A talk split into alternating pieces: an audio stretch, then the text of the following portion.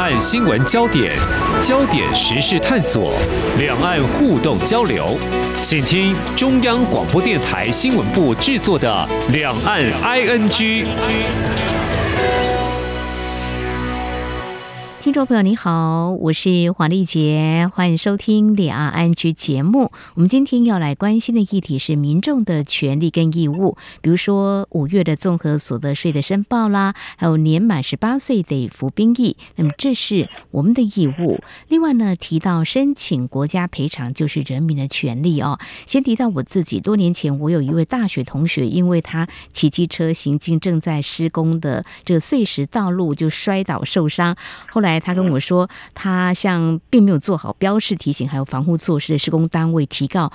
最后获得国赔。呃，今天要谈的重点是，行政院在五月二十四号通令哦，两岸关系转变，让相关的解释函令出现检讨必要。那么，依照国基法的定义啊，中国大陆人民不具有中华民国国籍，呃，因为并非中华民国国民，就不享有这个负担中华民国国民的权利义务。这旧函式呢，即起就停止适用了。而今天要针对这项函。令呢，嗯，最近有两起近年的案件判例特别引发关注，包括呢，在二零一八年，有一名中国大陆籍的男子到台湾单车环岛，那么很不幸的遭到这个路灯啊、因为这个漏电被电死。另外一个是一名日籍男子哦，二零一七年他来到东部呢去参加一场活动。竞赛，但是不小心遭到落石击中丧命哦。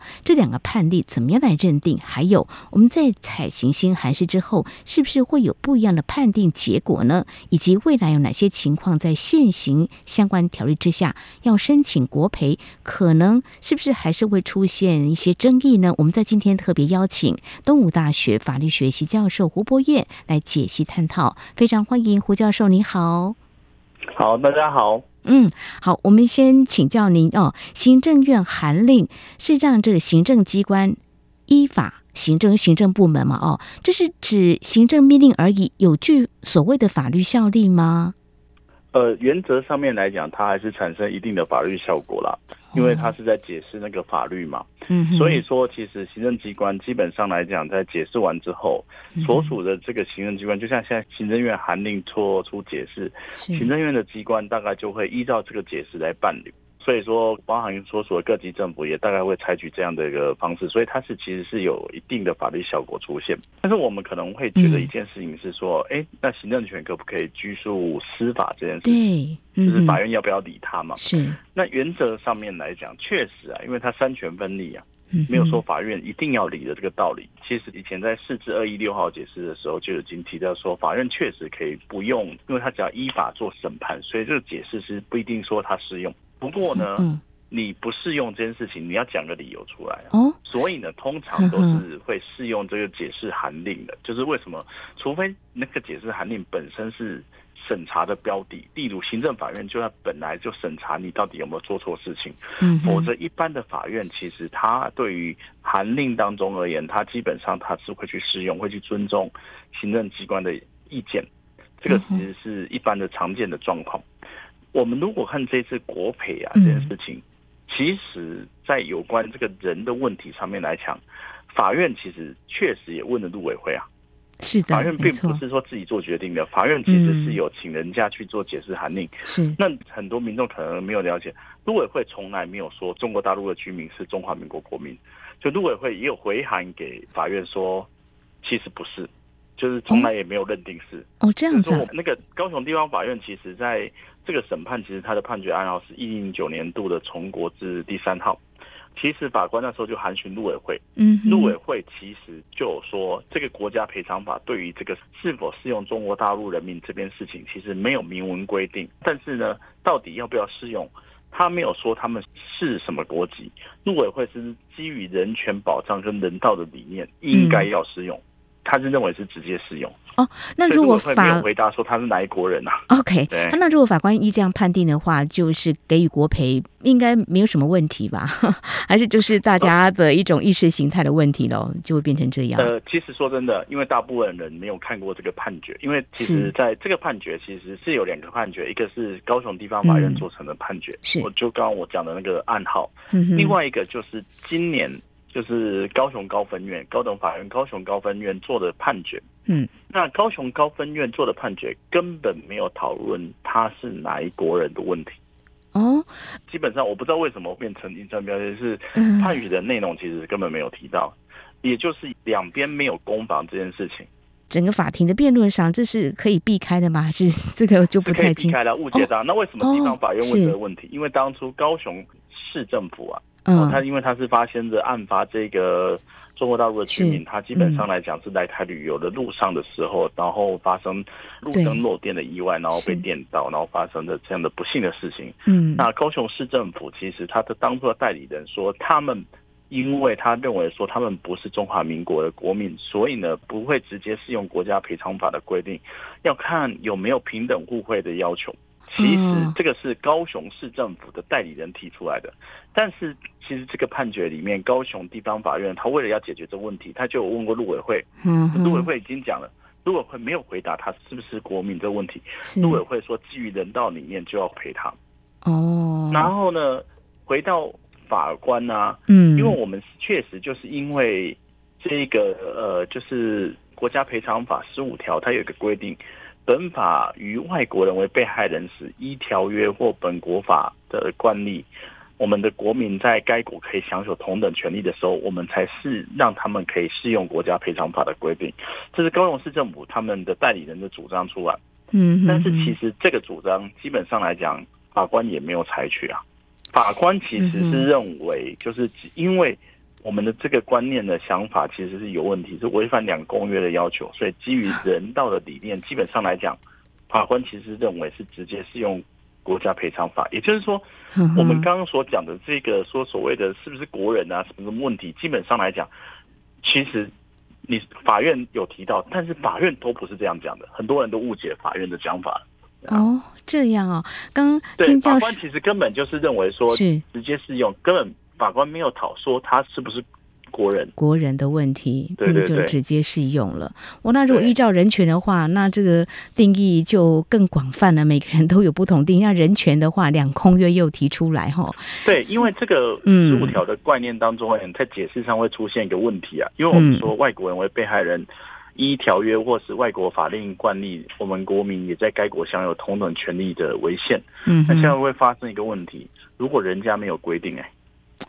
人家也没发生这个案例的时候，我们怎么会知道说我们的国民有没有在该国有享有这样的权利？所以这种立法方式原则上面来讲，语义上面是有点问题。那我们在解释上面来讲是说，只要他们没有明确的排除这件事情。嗯哼。啊，那例如有些法国家可能要求说外国人都不能赔。是哦，那就很明确的排除了这件事情，那可能就会有我们这个平等互惠的问题。不然的话，原则上面来讲，只要他们没有明确排除，我们都可以去适用它。OK，好，教授的说法是这样子。是，那我就看到这个行政院的函令是这样子哦，就说那跟我们中华民国宪法的精神跟条文当中所指的是一致的吗？原则上面来讲，其实我们中华民国宪法当中也没有跟你讲说中华民国长什么样。虽然有一个就是一起，我们只有讲疆域嘛，是的。我们跟你讲中华民国国民叫谁？没有，他就具有中华民国国籍者为中华民国国民。那我们也从来没有回答说中华民国国籍者是谁，因为那是国际法当中的规定都没有跟你讲这件事情。就有一些灰色。然后，然后如果我们回去看历史，为什么这一条条文就是“一其固有疆域”这条条文的时候，其实是很有趣的条文。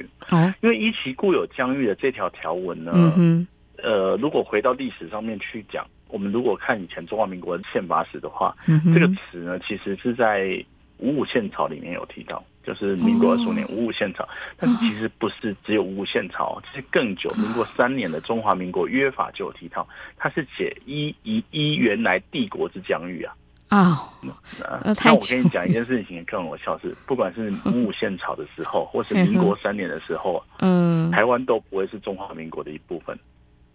哦，一民国三年的时候跟民国二十五年的时候，嗯台湾都是日本的殖民者，我会是中华民国的一部分嘛。所以呢，当初这样的写法的时候，其实本来台湾可能在这个解释上是放不进去的。其实只有写到说具有中华民国国籍为中华民国的国民，然后没有写说中华民国国籍要怎么生成，是不是住在这里面的人都是中华民国国民？所以我们其实基本上来讲。我们这个做法有点打混账了，就是从宪法上面来讲，基本上来讲也没有明义的写得清楚。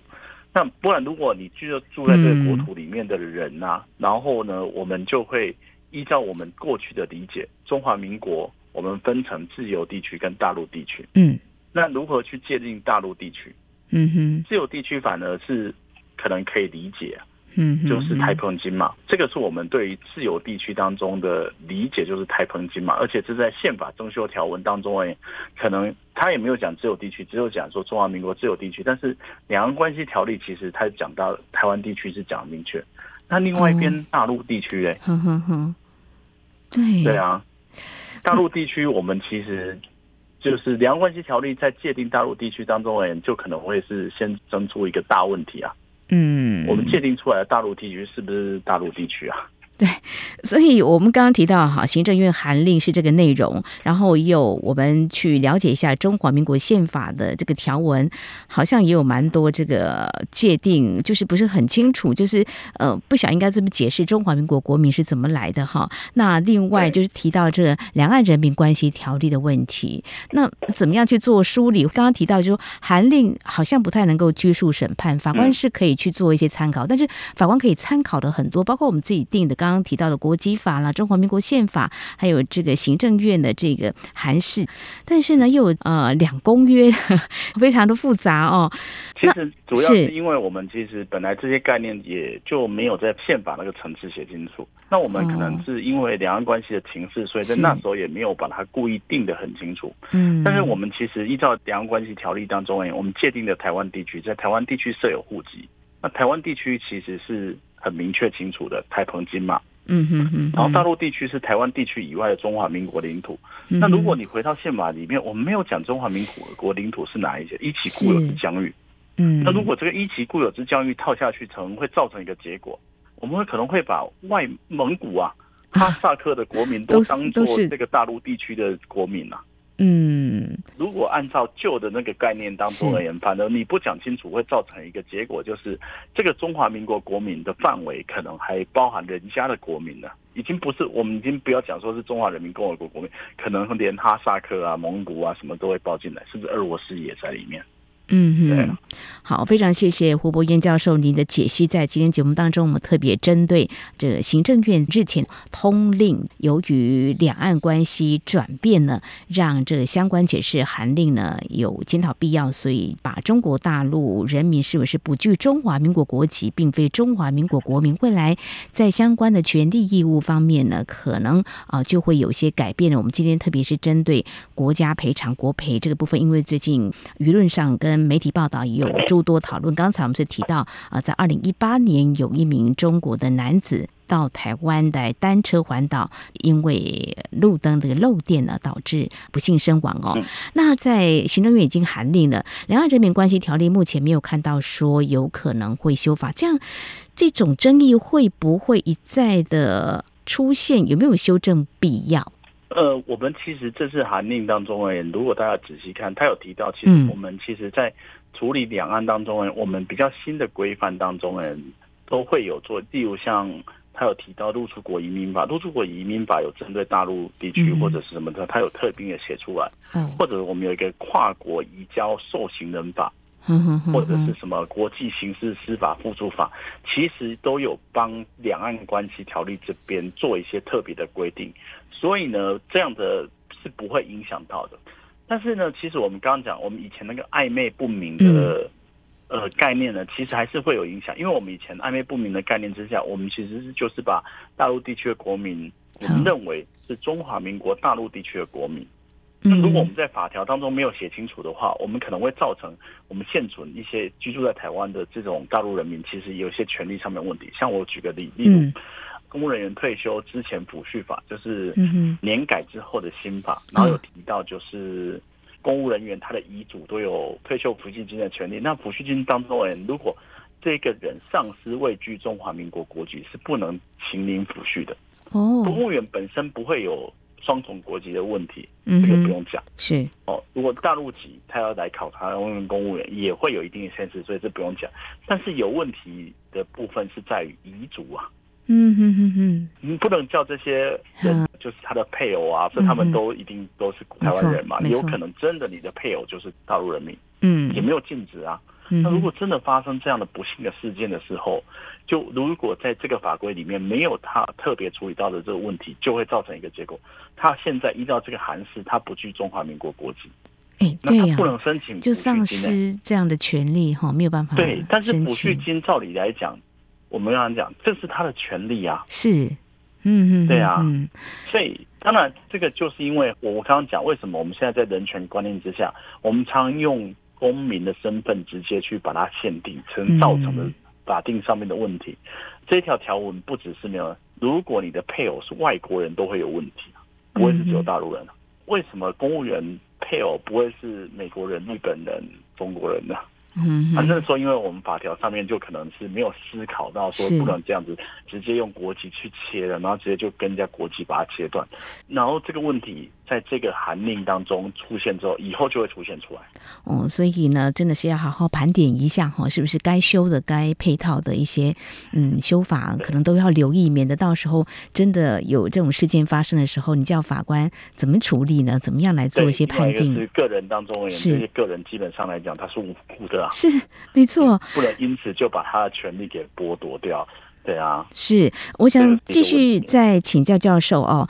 呃，在台湾，我们常常呃会有提到所谓一亲啊、居留这个部分，因为两岸人的这个婚姻也很多哈、哦。那如果以旧的话，就有新函令出现之前，这个《依两岸人民关系条例》它的相关权利义务是 OK 的吗？是可以去申请的吗？原则上面来讲，我们其实跟他这个，嗯，呃，依亲居留什么是另外，那个只是他们留在台湾的入境的条件啊，诸如此类的问题而已。就像这次国家赔偿法这个发生意外的这一位，他其实是是旅客啊，他是进来台湾的旅客，这个跟这个关系原则上面是没有必然性的啦。嗯，对啊，所以倒是不会影响到原来的这个规范，而且其实我们刚刚讲的，它的依亲哦拘留这个部分呢、啊，除了是两岸关系条例的规定之外，很多是入出国籍移民法的规定。那入出国及移民法它并不是国人非国人这样一刀切，它确实其实有处理港澳地区的，有去处理大陆地区的，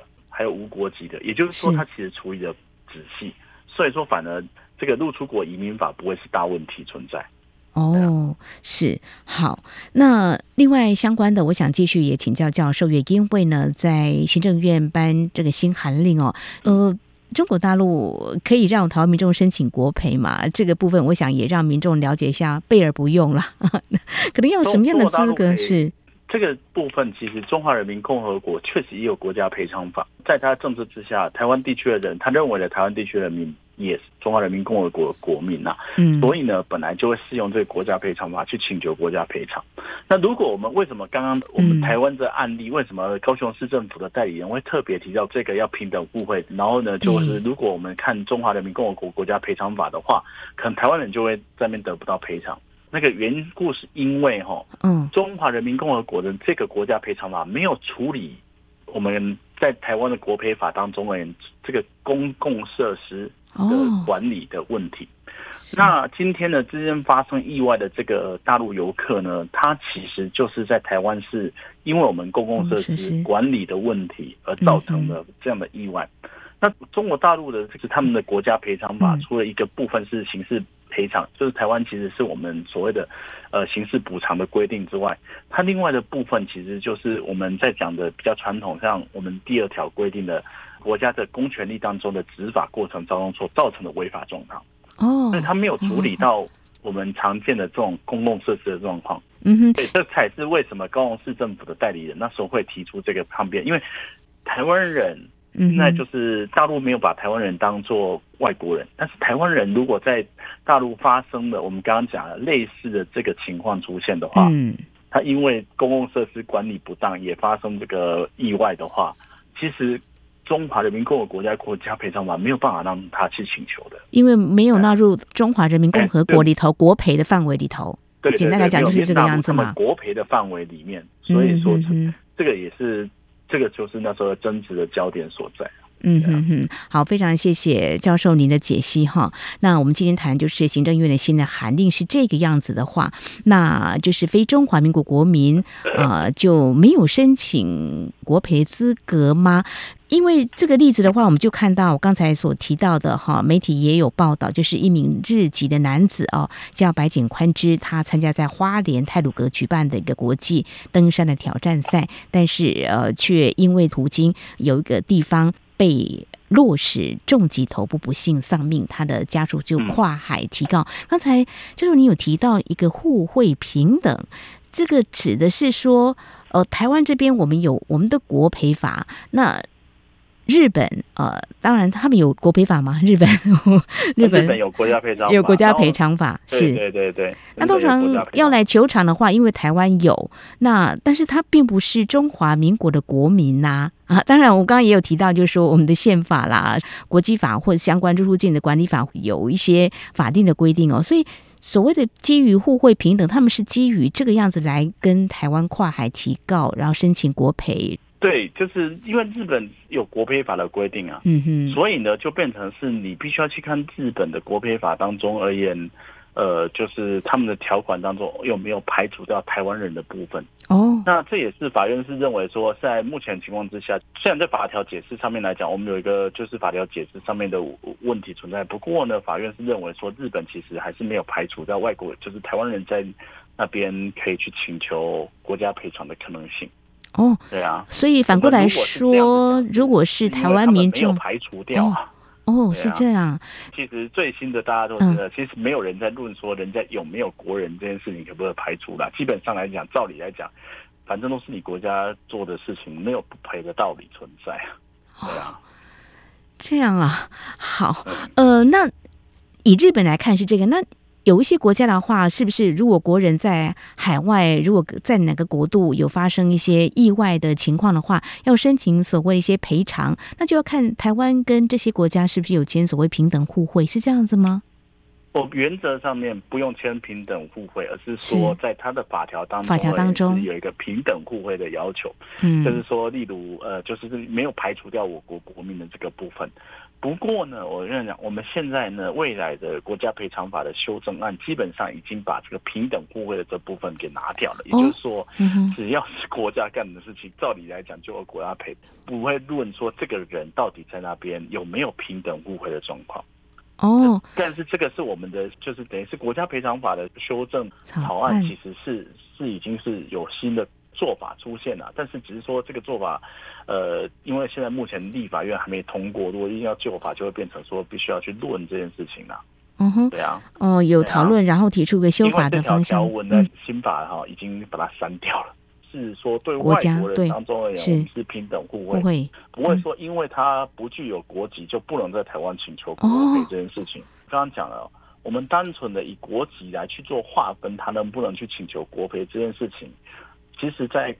人权法上面来讲，是备受挑战的啦。哦，所以也可以这样理解，啊、就是说，我们是实践这个联合国的这个两公约嘛，可以这样讲。对，我们其实现在不只是两公约上面的要求，嗯、还有种族歧视公约上的要求。基本上来讲，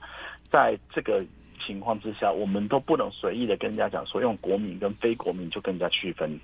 所以呢，其实其实这个，因为我们现在国赔法是。民国六九年定的，你知道吗？就是说那时候观念可能不是如此，但是我们在三十年之后、四十年之后，其实我们现在要求的观念其实已经进展到一个呃平等互惠的要求。这个不是这样子解释的，就是说直接任何一个国籍国民，照理来讲都应该可以请求国家赔偿。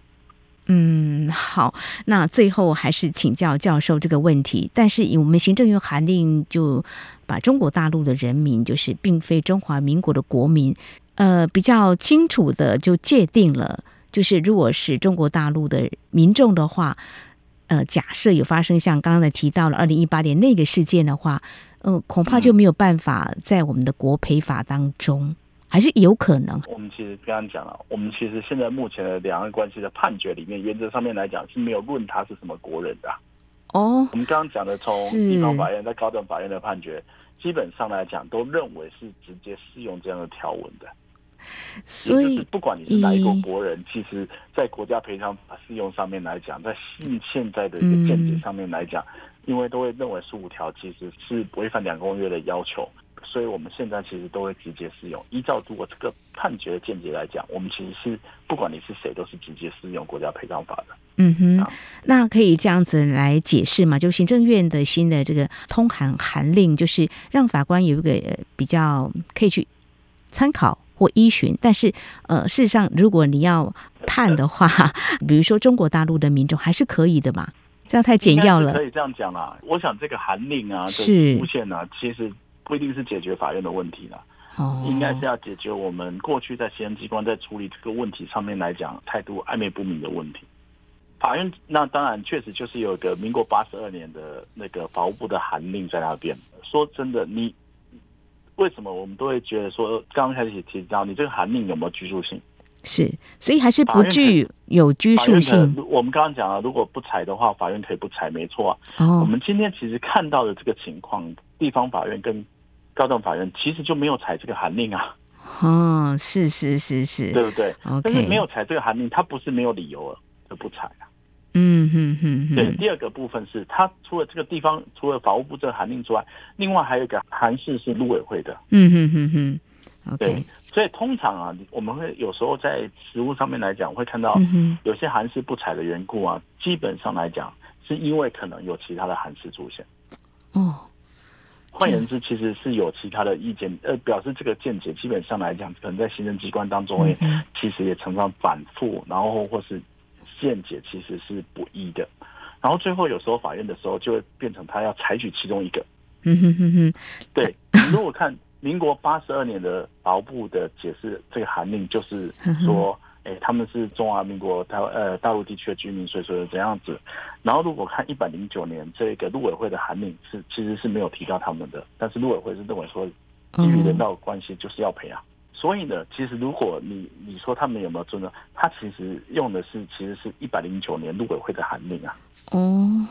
，OK。但是其实这个函令对于大家还是有拘束性，所以说行政院其实这样的做法，原则上面来讲，把大家的态度统一了。哦，统一大家的态度。好，对，那希望其实也是有注面注意的这样。OK，好，希望更能有遵循。的一个依据，然后可以参考。好，